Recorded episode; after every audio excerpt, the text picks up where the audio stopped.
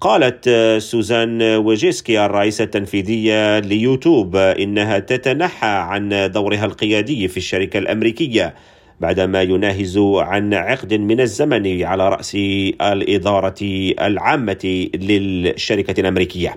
وكتبت وجيسكي في مدونة إنها تخطط لبدء فصل جديد من حياتها يركز على عائلتها وصحتها ومشاريعها الشخصية التي تحبها.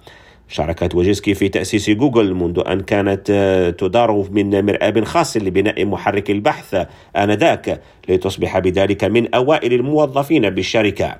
وفي المكسيك نظم عمال شركة الطيران المكسيكية إيرومار احتجاجات بمطار مكسيكو الدولي للمطالبة بتسوية أوضاعهم بعد أن أعلنت الشركة عن توقيف عملياتها بشكل نهائي. وذكرت نقابة العمال المستخدمين في قطاع الطيران في بيان لها إن هذا الإضراب يأتي احتجاجا على الشركة التي لم تسدد أجور العاملين لديها منذ شهور. كريم عوفيري راديو نيويورك.